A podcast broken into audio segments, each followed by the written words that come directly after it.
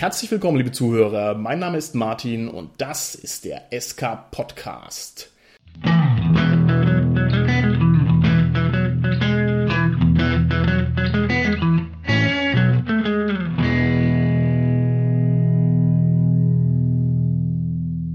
Das Unglaubliche wird wahr. Ich habe heute wieder eine Interviewfolge und zwar die dritte Folge mit dem Hartmar. Herzlich willkommen, Hartmar. Hallo, ich grüße alle, die wieder zuhören oder auch alle, die zum ersten Mal zuhören.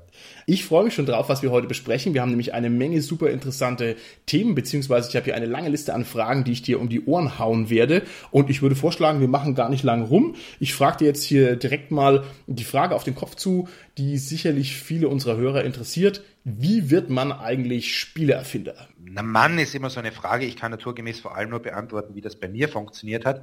Als ich das damals angefangen habe, war das ja noch überhaupt kein Beruf. Klaus Teuber war der Erste, der damals auf einem Brettspiel außen seinen Namen draufschreiben konnte. Vorher war das so wie im Film vor 100 Jahren. Da hat man ja auch keine Schauspielernamen gekannt, sondern die haben halt einfach gespielt. Die Idee, dass der Autor eines Spieles relevant ist, hat sich erst in letzter Zeit herauskristallisieren angefangen. Im internationalen Markt natürlich Sid Meier mit Civilization, ganz wichtig. Und heute legst du großen Wert darauf, wer das macht. Okay, finde ich eine tolle Ansage. Jetzt muss ich gleich mal hier zwischenfragen. In meinen Augen, der Name des Autors auf den Rollenspielprodukten, der verschwindet eher wieder.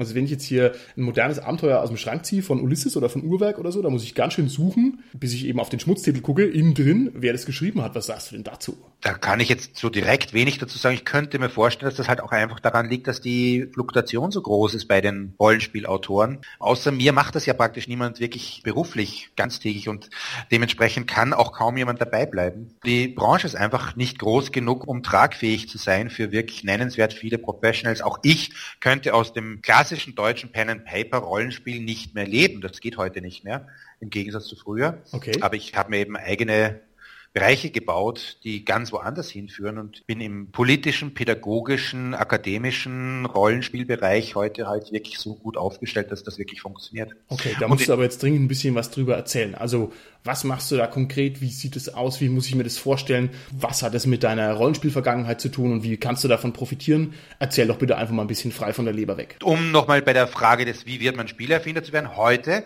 kannst du Game Design studieren. Inzwischen gibt es zwei bis drei Universitäten und Fachhochschulen im deutschsprachigen Raum, die das machen. Ich glaube, Bayreuth hat letztes Jahr angefangen. Ich selber unterrichte Game Design genau gesagt Interactive Game Design und Storytelling an der Fachhochschule Salzburg, schon seit über fünf Jahren jetzt. Und dieses Jahr unterrichte ich das erste Mal Live-Rollenspiel-Design, denn das Live-Rollenspiel ist ja im Gegensatz zum Pen-and-Paper-Rollenspiel eine durchaus florierende Branche, die sich weiter ausdehnt. Okay, ich muss hier direkt mal konkrete Fragen reinhauen, wenn du mir das erlaubst. Kennen dich denn deine Studenten? Wissen die, wer du bist? Wissen die, was du geschrieben hast?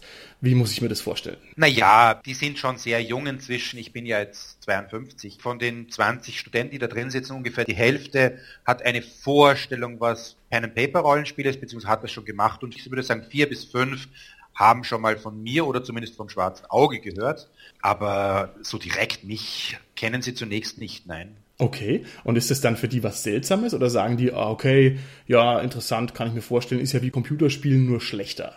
Nein, überhaupt nicht. Also diese Studenten, die sind so kreativ und offen für alles und die Fachhochschule gibt sich da schon große Mühe klarzumachen, dass ich bin wirklich der Typ offiziell angekündigt, der von der Front der Industrie, also nicht aus der Theorie, sondern aus der Praxis kommt. Okay. Obwohl ich natürlich de facto auch wirklich ein gut ausgebildeter Theoretiker bin. Ich habe das tatsächlich auch studiert, soweit das irgendwie möglich ist. Da musst du uns jetzt aber direkt mal sagen, was du deinen Studenten denn beibringst. Was gibt's für theoretische Inhalte, die du denen vermittelst, wie man ein Spiel erfolgreich und akkurat designt? Da ist zum Beispiel ein klassischer erster theoretischer Blog ist die grundsätzliche Frage, warum spielt der Mensch überhaupt, wo wir sofort bis zu Tieren und zu künstlichen Intelligenzen gehen müssen. Wir sind knapp an der Stelle, wo die künstlichen Intelligenzen anfangen werden, einfach mit sich selber zu spielen, weil alle intelligenten Systeme einfach Simulationen bauen, in denen sie ihre Fertigkeiten üben.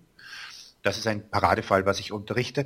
Und dann gibt's halt sehr verschiedene Arten von Spielen. Da ist ganz wichtig zu verstehen, was Spieler davon jeweils erwarten. Du hast Glücksspiele, du hast Brettspiele, Du hast Spiele, in denen dir das Adrenalin hochgekitzelt wird. Du hast Spiele, in denen du tüfteln musst. Du hast Spiele, in denen du einfach Unfug machst durch irgendwelchen Regeln, was immer. Und die haben alle sehr unterschiedliche Ansätze, aber etwas Grundsätzliches gemeinsam, nämlich immer dieses ein simulierter kleiner Rahmen, innerhalb dessen gewisse Dinge ausprobiert werden können. Okay, das heißt, du kannst jetzt uns Rollenspieler und alle Hörer im SK Podcast Land kannst du sozusagen erlösen, indem du ihnen jetzt sagst, dass Rollenspiel tatsächlich was Produktives ist und dass sie sich dabei weiterentwickeln. Bitte sprich's aus. Das ist mein durchgehendes Credo seit 30 Jahren. Yes. Rollenspiel ist viel zu wichtig, um es nur als Unterhaltung zu betrachten. Also um es jetzt mal einfach lustig zu sagen, wenn du und ich und jeder Einzelne von uns damals gewusst hätte, als wir an diesem Tisch vorbeigegangen sind, wo die paar Leute zusammensaßen, also in meinem Fall habe ich ja angefangen, aber die meisten wurden ja irgendwie angefixt. Wenn dir damals jemand gesagt hätte, setz dich dazu, mach mit, aber ich warne dich,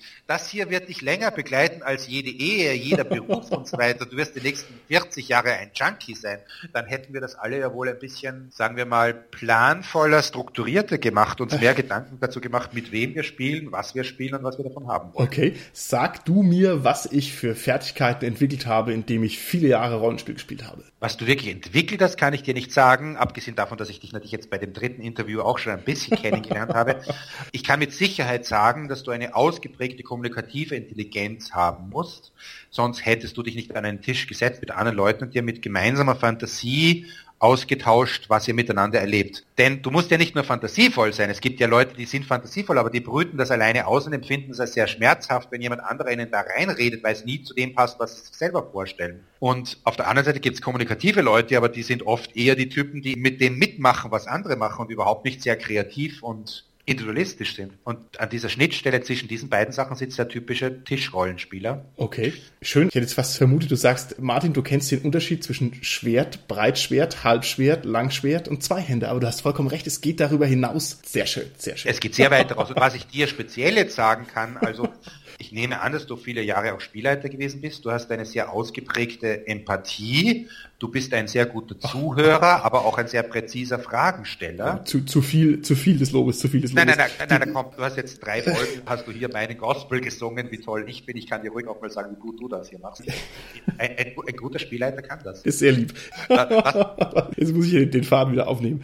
Entwickelst du denn zusammen mit deinen Studenten auch ganz konkrete Spiele? Nicht direkt ich mit den Studenten, aber es gehört also definitiv zum Bachelor gehört dazu, dass du ein Jahr lang einen Prototyp entwickelst, entweder ein Spiel oder ein Film oder etwas entsprechendes, aber eben in Salzburg typischerweise nehmen sie dann das Spiel und das soll nach einem Jahr dann durchaus produktionsfähig sein. Und ich habe jetzt inzwischen schon mehrere Spiele mitbetreut. Also ein Jahrgang, die waren wirklich erstaunlich. Das war wirklich sehr, sehr lustig und das hätte eigentlich jederzeit erfolgreich werden können, wenn es einen entsprechenden Vertriebsweg dafür gegeben hätte. Und jetzt gerade entwickeln zum Beispiel zwei Studenten als Bachelorarbeit ein Live-Rollenspiel-Tool, mit dem man überprüfen kann, habe ich meine 20 bis 50 Charaktere gut miteinander vernetzt, hat jeder einen Partner und einen Gegner, hat jeder Gegenstand mindestens zwei Leute, die hinter ihm her sind und solche Arten, die müssen jetzt präsentieren. Und das wird anlässlich meines ersten Semesters, in dem ich Live-Rollenspiel-Design unterrichte. Da bin ich wahrscheinlich im deutschsprachigen Raum, also im deutschsprachigen Raum definitiv der Erste, wahrscheinlich sogar weltweit der Erste, der das im akademischen Rahmen wirklich unterrichtet. Okay, super. Ich frage dich gleich was zu diesem Live-Rollenspiel. Ich möchte noch eine Frage vorschalten.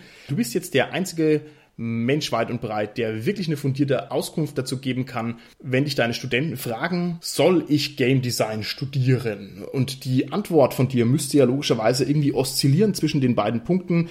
Naja, es ist schon ein bisschen eine brotlose Kunst oder es ist das Coolste, was es gibt, bitte mach's. Was antwortest du denen dann? Na, üblicherweise sage ich Ihnen, also auf der einen Seite beneide ich euch ja, dass ihr jetzt hier die Möglichkeit habt, das hier tatsächlich professionell zu studieren. Ich habe mir das ja alles selber beibringen müssen. Ich habe damals Spieltheorie in Mathematik belegt, Spieltheorie in Psychologie und dazu Rechtswissenschaften, weil das halt einfach sehr gut ist, was strukturiertes Regeldenken angeht. Aber es gab natürlich keine echte Ausbildung. Auf der anderen Seite sage ich Ihnen dann immer, auf der anderen Seite muss ich aber auch sagen, ich bedauere euch auch, weil ihr sitzt ja schon hier 20 von euch. Ihr werdet ja auch alle Konkurrenten sein. Es werden derzeit wahrscheinlich ungefähr 100 Game Designer ausgebildet im deutschsprachigen Raum, jedes Semester wieder. Dementsprechend gehen die in eine ganz andere Welt hinaus, als ich gegangen bin damals. Aber das mit der brotlosen Kunst würde ich heute nicht mehr so sehen. Dieterlik in Hamburg zum Beispiel, das die letzten DSA Point-and-Clicks gemacht hat und sehr erfolgreich in dem Bereich immer wieder die meisten Preise abräumt, die haben 70 Mitarbeiter und die sind typischerweise fix angestellt. Ja, und ich muss auch sagen, Dieterlik, das ist auch große Kunst. Ich weiß nicht, ob du das kennst, diese Edna-Solo-Abenteuer, diese Edna-Adventures. Das ist eine ganz tolle Sache. Edna bricht aus. Ist dir das bekannt? Während wir damals das DSA-Spiel gemacht haben, habe ich da typischweise immer was ein bisschen davon gesehen. Direkt kennen tue ich es nicht. Nein. Okay, okay. Jetzt frage ich dich zu deinen LARP-Sachen, ja? Ja, genau. Bevor du abbiegst, setze ich einfach noch einen dran. Ja. Was die brotlose Kunstfrage angeht, ist die Frage für mich sehr relevant, denn meine Tochter ist Game Designerin, die ist jetzt 22 und macht gerade das letzte sechste Semester für ihren Bachelor. Die habe ich selber unterrichtet und selbstverständlich ist das eine Frage zwischen uns, ja, Papa, ist denn das sinnvoll, Spieleerfinder zu werden? Und ich muss heute sagen, also die hat, die geht jetzt nach Kanada mit ihrem Verlobten, der hat jetzt für Red Bull Spiele entwickelt ein Jahr lang. Red Bull ist so groß, dass sie ihre ganzen Kundenspiele und ihre Fanspiele betreuen müssen, diese okay. ganzen Sportsachen. Und die haben beide Angebote aus Kanada. Ich halte es für relativ wahrscheinlich, dass meine Tochter in 20 Jahren einen Eintrag in der Wikipedia haben wird, wo drin stehen wird, ihr Vater machte auch schon was mit Spielen.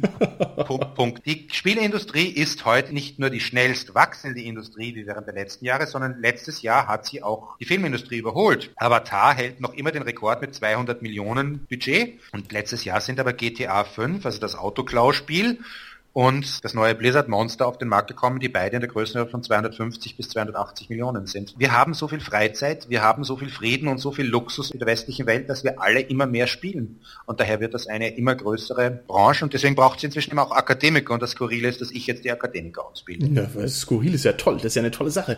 Erzähl uns ein bisschen was von deinen LARP-Kursen. Was bringst du den jungen LARPern bei, außer wie man sein Schwert ordentlich von sich streckt? Ich habe eigentlich in vieler Hinsicht mit Live-Rollenspielen angefangen. Der Übergang vom kindlichen Rollenspiel ins Rollenspiel entwickeln und ins Live-Rollenspiel ist ja bei mir alles fließend gegangen, weil es da nie einen Bruch gab. Ich habe immer schon Live-Rollenspiele angeboten. Insbesondere habe ich sehr gerne Indoor-Live-Rollenspiele entwickelt. Das habe ich schon ab Mitte der 80er Jahre gemacht, wo 60 Agenten in einem Raum sind und versuchen sich gegenseitig Artefakte abzujagen oder sich umzubringen oder bei dem es darum ging, dass die verschiedenen Fantasy-Rassen einen König wählen und du hast halt statt klassischer Parteien hast du dann halt die Zwerge oder die Orks, die halt Kandidaten aufstellen und dann hast du plötzlich eine Koalition zwischen den Hobbits und den Riesen gegen die Elfen und die Orks oder sowas. Diese Art von Spielen habe ich eigentlich immer betrieben und natürlich habe ich auch ganz viel dann im klassischen Live-Rollenspielbereich gemacht, sprich sich mit Schaumgummischwertern gegenseitig um die Ohren dreschen oder ich habe für die Herausgeber von Vampire eigentlich ihr erstes Action-Live-Rollenspiel gemacht, dann haben wir die gesamte Innenstadt von Aachen gemietet, inklusive einem Kino und zwei Bars und auf der Straße liefen nächtend Leute rum mit blinkenden Herzen, da wussten die Vampir-Mitspieler, die kann man beißen, die spielen mit.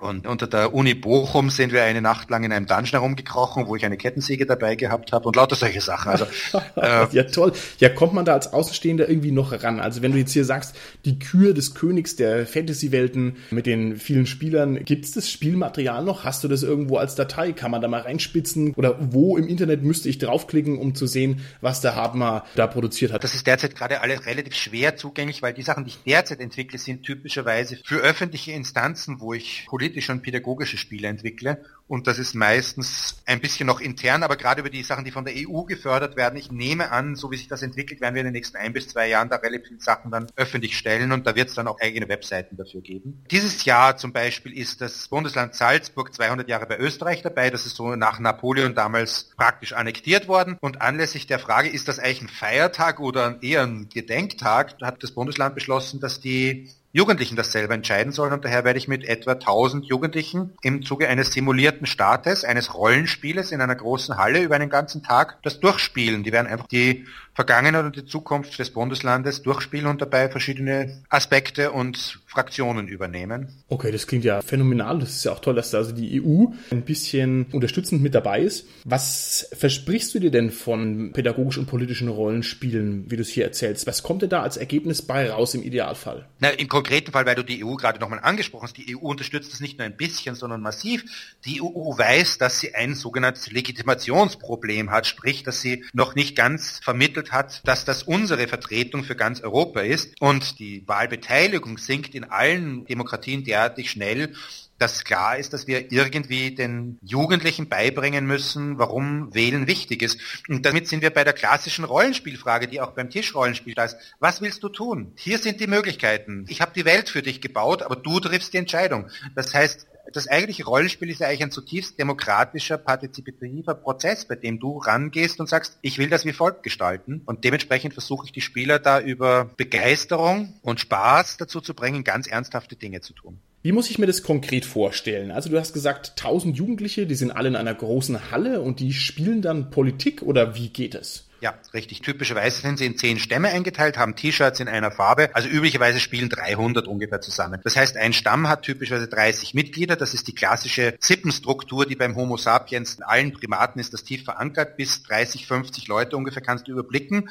Alles drüber wird zu groß. Innerhalb dieser sozialen Struktur müssen sie jede Stunde eine Aufgabe erfüllen. Und ich habe einfach nachgedacht, was ist für Jugendliche gerade jetzt typisch? Und damit bin ich zu Castingshows gekommen und habe gesagt, sie müssen jede Stunde einen Kandidaten auf die Bühne hinauf aufcasten und hinausschicken und dann voten für ihn. Aber Sie müssen eben nicht darüber abstimmen, ob da jetzt gerade der Euro gerettet wird, sondern über so viel simplere Sachen wie in der zweiten Stunde müssen Sie zum Beispiel eine Hymne aussuchen, die für Ihren Stamm repräsentativ ist. Das heißt, dann steht oben ein Typ und muss da oben seine Hymne vortragen. Und wenn du jetzt der Meinung bist, dass das uncoole Musik ist, sage ich daraufhin, ja, dein Problem, du hättest ja was dagegen tun können. Okay. Wenn dieses Parteiprogramm deines Landes dir nicht gefällt, dann hättest du ja erstens dagegen stimmen können und zweitens Alternativen dagegen anbieten können und drittens vor allem hättest du ja selber dich passiv wählen lassen können, hinaufgehen und es anders machen dieser Feedback direkt aus der Lebenswelt der Jugendlichen, der führt üblicherweise schon zu einem sehr positiven Feedback. Sie sagen nachher, wow, ich wusste nicht, dass es die da oben so schwer haben, wie anstrengend das ist. Ich wusste auch nicht, wie wichtig das ist, dass das jemand übernimmt. Ich werde mich in Zukunft mehr beteiligen und mehr einbringen. Okay, das ist ja toll. Das ist ja toll. Was gibt es sonst noch für Ergebnisse aus diesem Politikrollenspiel, die dich erstaunen oder wo du gesagt hast, interessant, dass sich das so entwickelt? Ganz krass, was im letzten Jahr natürlich massives Thema war, da haben wir das zum zweiten Mal mit Berufsschülern gemacht, nicht mit Gymnasiasten,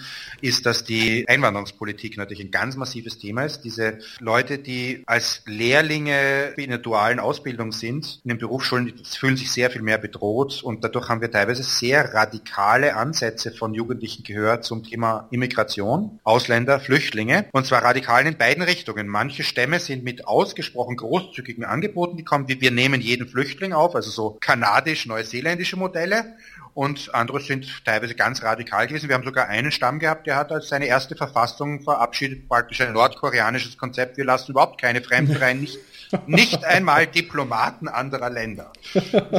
Also sie experimentieren mit allem, probieren das aus und sind, wie das halt bei Jugendlichen ist, teilweise extrem und drastisch. Aber ich bin ja 30 Jahren lang von Drachentötern und Leuten, die mit Raumschiffen Asteroiden zerschießen, ja Spielern Aktionen gewohnt, die wirklich extrem sind und kann daher gut damit umgehen.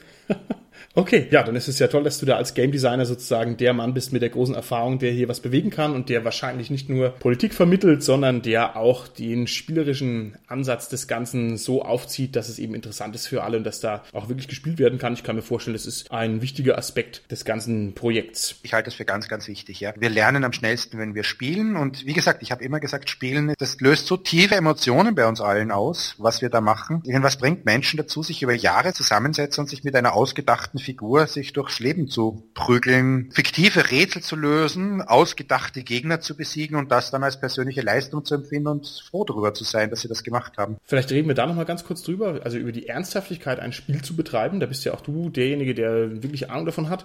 Serious Gaming, was sagst du dazu? Serious Gaming ist so einer dieser typischen amerikanischen griffigen Fachausdrücke für genau das, was ich jetzt hier beschrieben habe. Spielen nicht nur zum Zwecke der Unterhaltung, sondern mit einem höheren Anspruch, was immer. Das kann zum Beispiel pädagogisch sein, Leuten was beibringen, das kann therapeutisch sein. Das Rollenspiel kommt ja ursprünglich aus zwei Wurzeln, nämlich dem künstlerischen, also Theater, Improvisationstheater, und das andere ist im Grunde die Gruppentherapie, in der du drinnen sitzt mit einem verzweifelten Problem. Also die typische Frage, die fast jeder Klient irgendwann einmal sagt, ist, ich weiß nicht, immer wenn ich das tue, dann tun die anderen das oder dann tut mein Partner das oder dann macht die Umwelt das. Und daraufhin sagt der Therapeut, na dann tu doch mal was anderes. Und genau das bietet ein therapeutisches Rollenspiel. Dann kannst du eben zum Beispiel, wenn du extrem schüchtern bist, kannst du einfach mal ausprobieren, wie das ist. Was passiert denn wirklich, wenn ich jemanden anspreche und kannst Angstabbau betreiben? Oder du kannst, wenn du in der Traumarehabilitation bist, zum Beispiel dich einfach wirklich systematisch wieder mit dem Problem auseinandersetzen. Also jetzt zum Beispiel gerade eine Freundin von mir kümmert sich um Kriegsflüchtlinge.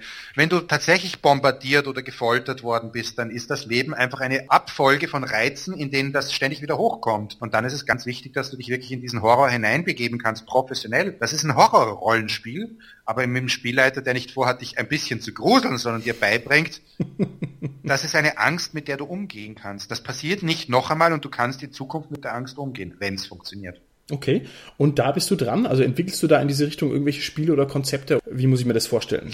Ich habe mein Psychologiestudium nicht fertig gemacht und daher meine Therapieausbildung auch nicht fertig gemacht und daher kann ich also im wirklichen therapeutischen Bereich nicht arbeiten und würde ich auch nicht arbeiten. Aber ich entwickle zum Beispiel für nächstes Jahr für 100 Psychotherapeuten ein Indoor-Live-Rollenspiel, wo wir das Internet simulieren. Da geht es im Wesentlichen darum, was Kinder und Jugendliche im Internet für Gefahren drohen. Das heißt, die meisten Rollenspieler werden Kinder spielen, die halt irgendwelche coolen Dinge tun müssen, wie die sollen Fame abgreifen und Selfies von sich veröffentlichen und damit Fame-Punkte bekommen.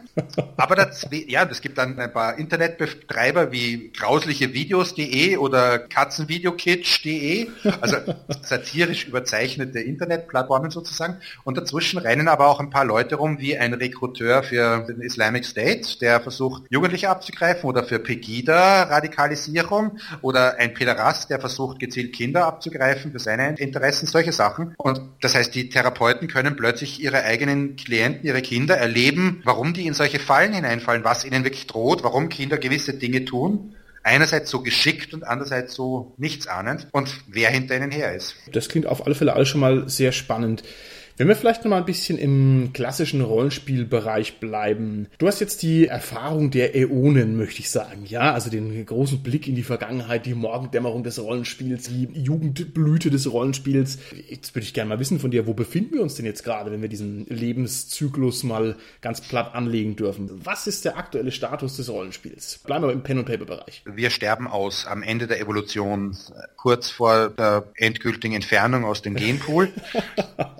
als ich angefangen habe, das ist den meisten Leuten nicht bewusst, als ich angefangen habe für das schwarze Auge zu schreiben, hatten wir eine Auflage von 250.000. Meine ersten Sachen, die ich verkauft habe, waren in der Größe von 80.000. Das gilt nicht nur fürs DSA, sondern selbstverständlich waren die Verkaufszahlen in den USA von AD&D entsprechend. Die ersten Vampire-Sachen in den USA, das ist alles im Millionenbereich gelaufen. Und heute im deutschsprachigen Raum die klassische Pen-and-Paper-Rollenspielszene besteht noch heute aus ein paar tausend Leuten. Woran liegt's? Warum ist es so geschrumpft? Naja, zwei grundsätzliche Effekte. Das erste ist, im Grunde haben wir in vieler Hinsicht vorweggenommen, was das Internet und die Computer ermöglichen. Das habe ich ja schon im anderen Interview gesagt. Ein Rollenspiel speichert ja unglaublich viele Daten und ist datenverarbeitend und ist gleichzeitig vernetzt. Das geht heute alles über den Computer vieles sehr viel besser. Dadurch kriegen die Jugendlichen heute halt einfach mit, dass im Internet diese Bedürfnisse, die wir gehabt haben, teilweise mhm. viel schneller befriedigt werden. Die Spiele sind ja auch sehr viel besser natürlich. Wenn du heute mit World of Warcraft in einem guten Raid drinnen bist, dann hast du das Gruppenerlebnis, das miteinander absprechen mit professionell aufgeteilten Charakterklassen, die perfekt gegeneinander aufgewogen sind, dass jeder wirklich Aufgaben hat. Mhm. Das ist etwas ganz offen gesagt, was kein einziges Rollenspielsystem, das heutzutage auf den Markt gebracht wird, in dieser Intensität Intensität bringen kann, weil die einfach nicht mehr die Testlaufkapazitäten haben. Diese Spiele werden nicht eine Million Mal vorher durchgetestet, bevor sie auf den Markt geschmissen werden. Und der zweite Effekt, der ist unangenehmer jetzt für meine lieben Zuhörer hier. Die Ohren zuhalten, liebe SK-Podcastler draußen im SK-Podcast-Land, ja. Jetzt kommt was Hartes. Auf geht's. Ihr seid ein Haufen Sektierer und katholischer Theologen, die sich über die Frage herumstreiten, wie viele Engel auf der Spitze einer Nadel tanzen können, statt euch darum zu kümmern, dass andere Mitspieler neu mitspielen können. Wenn du vor 25 Jahren an einen Tisch gekommen bist und da wurde Rollenspiel gemacht, hast du gefragt, was macht ihr da? Und die Leute haben gesagt, setz dich hin, dann hast du sechsmal gewürfelt, dann hast du Eigenschaftswerte gehabt und acht Minuten später hast du deinen ersten Zombie umgehackt. und, und, und, und 20 Minuten später warst du heiß und zwei Stunden später warst du süchtig und selbstverständlich hast du weitergemacht. Und dann hat man dich irgendwann Schritt für Schritt mit Regeln informiert. Wenn du heute ein gängiges, etabliertes deutsches Rollenspielsystem, insbesondere gerade diese unsägliche Situation, dass DSA sich jetzt nochmal halbiert hat und jetzt Splittermond kommt, da sagen dir die Leute allen Ernstes, komm am Freitagabend vorbei, dann bauen wir einen Charakter, dann können wir am Wochenende schon spielen anfangen. Das kann nicht funktionieren. Okay, okay. Ich würde einwenden, nur um die Gegenposition auch mal gesagt zu haben, es gibt durchaus auch flotte, schnelle und leichte Rollenspiele. Und ja. diese Komplexitäten, auf der einen Seite sind die natürlich immens gewachsen, aber man hat heute im Gegensatz zu 1994 die Möglichkeit, zum Beispiel seinen Helden sich am Rechner zusammenzuklicken, bevor ich mir den rausdrucke und dann damit zum Spielabend gehe. Ich verstehe schon, dass es ein Workaround ist, aber es ist auch einer, der funktioniert. Also ich äh, auf meine alten Tage habe auch gar keinen Bock mehr, jetzt mich in 200 Seiten Regeln reinzulesen, sondern ich klicke mir das auch lieber zusammen und hab's dann. Und damit bin ich ja operativ wieder auf dem Level von früher, wo das eben schnell ging. Was sagst du dazu? Das sehe ich definitiv und ich habe ja nur gerade gesagt, dass wir gerade aussterben. Ich bin der Meinung, dass eben, ich habe ausdrücklich dieses Beispiel als Evolution dargestellt. Selbstverständlich gibt es ganz neue Entwicklungen, wo Alternativen und teilweise auch synergetische Kombinationen entstehen. Also zum Beispiel genau das, das iPad am Tisch, ein wesentlicher Teil der Datenverwaltung könnte längst schon, schon seit zehn Jahren alles über den Computer laufen und müsste nicht mehr über Blättern in dicken Rollenspielbüchern ablaufen. Das wollen aber die Rollenspielsammler Sammler so, die paar Verbliebenen, und das wollen dementsprechend die kleinen Rollenspielverlage so, die es heute gibt.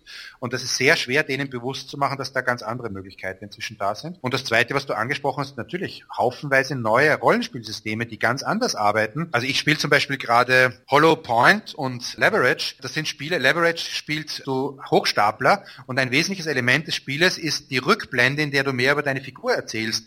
Da hast du nicht einmal einen Namen, wenn du Spielen anfängst, weil als Hochstapler wechselt dein Name sowieso nach jedem okay. Abend. Und das heißt, du kannst praktisch sofort Spielen anfangen und wenn dich dann ein Mitspieler irgendwann mal fragt, sag mal, warum machst du das so und so oder hast du eigentlich diese Kompetenz, dann machst du eine Rückblende und dann erzählst du was und generierst erst was überhaupt ins Spiel hinein, auch regeltechnisch. Okay, das klingt das, ja super. Ja, das ist sehr, sehr user-friendly. Das holt die junge Fernsehseriensüchtige, die Netflix-Generation dort ab, wo sie ist. Du kannst sie direkt hinsetzen. Der steht total auf diese Spielserien, auf völlig egal. Walking Dead, Shannara, was immer halt alles gerade so läuft, Breaking Bad. Und du kannst die Leute direkt dort abholen, sie können das sofort erleben und dann sind sie auch nach 20 Minuten heiß, nach zwei Stunden süchtig und selbstverständlich machen sie dann weiter.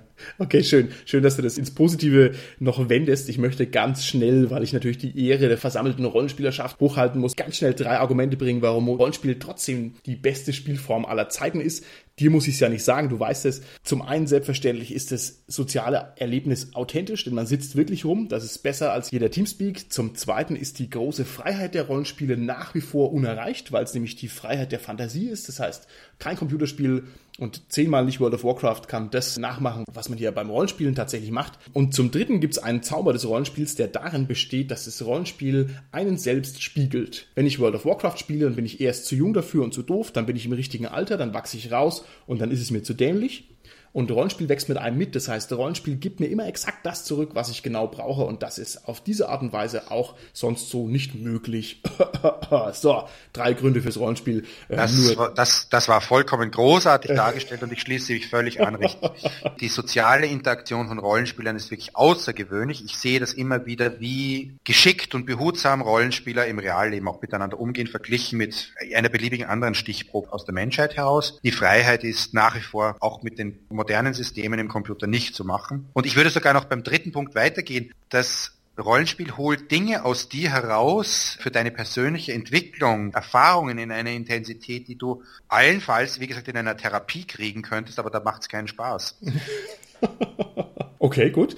Dann gib uns doch mal ein paar Tipps, die die Zukunft des Rollenspiels betreffen. Was muss ich tun, um ein moderner Spielleiter zu sein und sozusagen den vollen Genuss nicht nur für mich selber zu verbuchen, sondern auch abstrahlen zu können an meine Spielgruppe? Vollen Genuss, ein moderner Spielleiter. Also ganz wichtig ist vor allem offen zu bleiben. Das halte ich sowieso für eine der grundsätzlichsten Eigenschaften. Du musst auf der einen Seite sehr genau deine Welt simulieren können mit dem Hintergrundmaterial, mit dem Abenteuer, das du vorhast und mit den Regeln, aber anders andererseits musst du offen sein für Spieler und die machen ja immer was anderes, als du vorhast. Also ich sage immer, Spieler sind viel dümmer, als du erwartest und viel genialer, als du vermutest. Du hast keine Ahnung, was kommt und deswegen solltest du generell offen sein und Ich glaube, dass es heute ganz wichtig ist, als moderner Spielleiter, dass du dich für die vielen, vielen Entwicklungen im Rollenspielbereich öffnest. Und auch wenn du ein großer Fan deines jeweiligen Spielsystems bist, und ich meine, das ist im deutschsprachigen Raum, ist nun mal ganz offensichtlich, das sind Shadowrun und dann DSA und jetzt zunehmend der Splittermond, was wahrscheinlich DSA wehtun wird. Aber ansonsten wird ja kaum was in Breitenwirkung noch gespielt. Und es passieren halt so wirklich spannende Sachen rundherum und da wäre es schon ganz wichtig, dafür sich inspirieren zu lassen und nicht zu sehr an den, da schneide ich mir jetzt ins eigene Fleisch, aber nicht zu sehr an den publizierten Regelwerken und Abenteuern kleben, sondern sich mit den Freunden gemeinsam was zusammenbauen, was für dich persönlich gut ist. Hausregeln, Sachen ausschalten, machen wahrscheinlich eh alle alten Hasen de facto.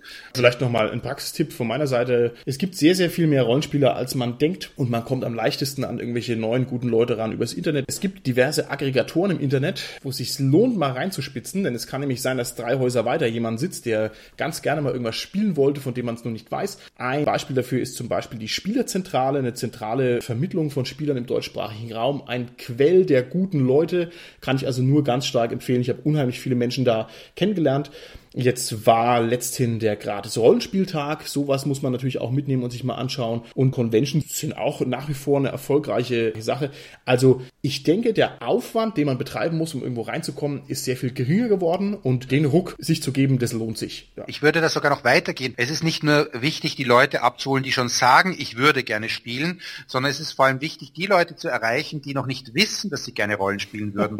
und dazu ist es zum Beispiel wichtig, dass wenn du mit deinen Freunden zusammensitzt und anfängst abzuholen, abzunörden in völliger Begeisterung, dass du dabei offen bleibst und den anderen ein bisschen erklären kannst, was du tust. Und dann eben nicht den anderen totschlägst mit, als mein Level 34 Paladin mit seiner Todessense plus 6 gegen Goblins das und das gemacht hat, sondern den anderen die Chance gibst, ein bisschen zu verstehen, was geht da hier ab. Und insbesondere sind das die Frauen natürlich, von denen wir sehr viel mehr nach wie vor im Rollenspiel haben könnten, wenn wir Männer ein bisschen kommunikativer wären und ihnen ein bisschen mehr die Chance geben würden, sich da einzubringen. Okay, dann hätte ich gern von dir noch eine positive Prognose zu zum Rollenspiel skalieren wir es hoch auf 30 Jahre. Was wird alles gut funktionieren und laufen, so dass wir doch nicht als Hobby-Dinosaurier enden, sondern dass wir sagen, Mann, wir haben recht gehabt, das ist ein total geiles Spiel und der Funken der Begeisterung hat sich erfolgreich fortgepflanzt. Ich sehe derzeit das Fortpflanzen des Funkens einfach nicht sehr deutlich. Da muss noch was zünden. Was ich aber deutlich sehen kann, ist, dass da draußen eine neue Art von Rollenspielen entsteht,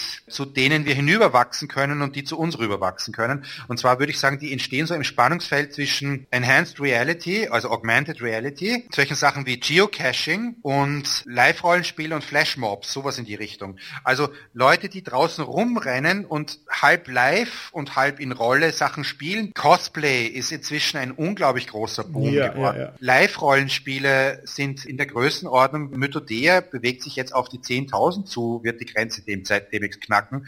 Mittelaltermärkte, das sind alles Felder, wo neue Dinge passieren. Und wenn da jetzt jemand, der rumrennt mit einem Handy und durchschaut und plötzlich sieht, dass dieses Gebäude vorher von den Außerirdischen besetzt ist, weil das sein Spiel macht, und dann über ein Headset mit jemand anderem verbunden ist und dann anfängt da plötzlich in Character zu reden, der wäre eigentlich sehr, sehr nah an uns dran. Und wenn wir da offen sind für die, dann glaube ich, dass sich da sehr fruchtbare Dinge ergeben werden. Und das passiert mir immer häufiger, dass ich jetzt junge Leute bekomme, die völlig fasziniert dann uns alten Hasen sehen und sagen daraufhin, oh mein Gott, ihr macht das seit was? 35 Jahren? Wow, das ist ja ein Pool an Know-how. Ich habe gedacht, wir haben das gerade frisch erfunden und dann grinse ich, sage darauf, nee, ihr habt das und das und das erfunden, aber den eigentlichen Wahnsinn hier, das läuft schon sehr viel länger. Also es ist vollkommen klar, wir werden nicht aufhören zu spielen, im Gegenteil, wir werden alle sehr viel mehr spielen. Und wenn wir es schaffen, und die Jungen dazu holen und brutal gesagt die Kinder anzufixen, dann sehe ich da gute Chancen. Ich habe übrigens in meinem direkten Umfeld die Rollenspielautoren um mich herum in meinem Freundeskreis, da haben die Kinder sind typischerweise jetzt alle in der Größe von 10 bis 12 und fangen zu spielen an. also das heißt, den Nachwuchs selber produzieren, der klassische Weg, sehr schön, sehr schön. Der, der einfach, richtig, genau. wenn man es schafft, das klassische Nerd-Problem des Rollenspielers zu überwinden und tatsächlich eine Frau zu finden und dann tatsächlich gut auf Fortpflanzung würfelt, dann hat man tolle Chancen, einen neuen Charakter zu bauen, nämlich ein, ein eigenes Kind Kind und das dazu bringen, dass es das macht. Genau. Oder man lässt Rollenspiel einfach bleiben und macht gleich was Gescheites. das wäre der zweite Weg. Das versuchen sie uns doch die ganze Zeit einzureden. Ich kann einfach nicht sehen, dass die da draußen andere gescheitere Dinge tun würden. es ist ja wohl im Schützenverein zu schunkeln, zu Karnevalsmusik ist auch nicht unbedingt die so viel intelligentere Form der Alternative und die meisten anderen Hobbys sind genauso irre wie unsere. okay, alles klar. Gut, ich denke, das ist ein tolles Schlusswort. Lieber Hartner, ganz herzlichen Dank für deine Interviewbereitschaft und für deinen langen Atem. Und du hast uns ja eine Schatzkiste an Weisheiten hinterlassen, die jetzt in diesen drei Interviews noch gar nicht veröffentlicht ist. Das heißt, vielleicht werden wir ein bisschen öfter was von dir hören, sollten meine magischen Cutterfinger das in die eine oder andere Folge noch unterheben. Also, ich wünsche dir was. Ich wünsche dir ganz viel Erfolg bei deinen Projekten. Lass mal was von dir hören, ja? Und ansonsten, Schlusswort von dir noch? Ja, Martin, dir vielen Dank. Ich finde diesen SK-Podcast eine ganz spannende Sache. Das ist ja durchaus etwas, wo du gerade als Pionier etwas jetzt hier in den deutschsprachigen Raum importierst und aufbaust. Einfach wieder eine neue Artform, die neuen Medien miteinander zu verknüpfen, zu verbinden. Und du machst das sehr gut und das ist sehr unterhaltsam. Ich habe schon in die anderen Reihe gehört. Also alle, die das jetzt hier zugehört haben, kann ich nur sagen, hör doch auch die anderen Folgen an. Das sind sehr bunte Sachen. Besonders lustig finde ich es, wenn Martin sich drei Leute zusammenruft und mit denen herumdiskutiert. Die sind nämlich immer sehr gut gecastet. Da hat er immer ein paar Schwerpunkte, die einzelne Standpunkte vertreten. Und das ist wieder was, was mich als Rollenspieler freut. Ich bin einfach ein Fan von dem Interaktiven und ich finde das so bereichernd, was andere Leute beibringen, wenn sie zu einem beliebigen Thema oder einem, einer Geschichte halt, was sie beizusteuern haben. Das macht uns, glaube ich, alle reicher und froher und vergnügter. Okay, sehr schön. Dann bis zum nächsten Mal. Tschüssi, macht's gut. Wiedersehen.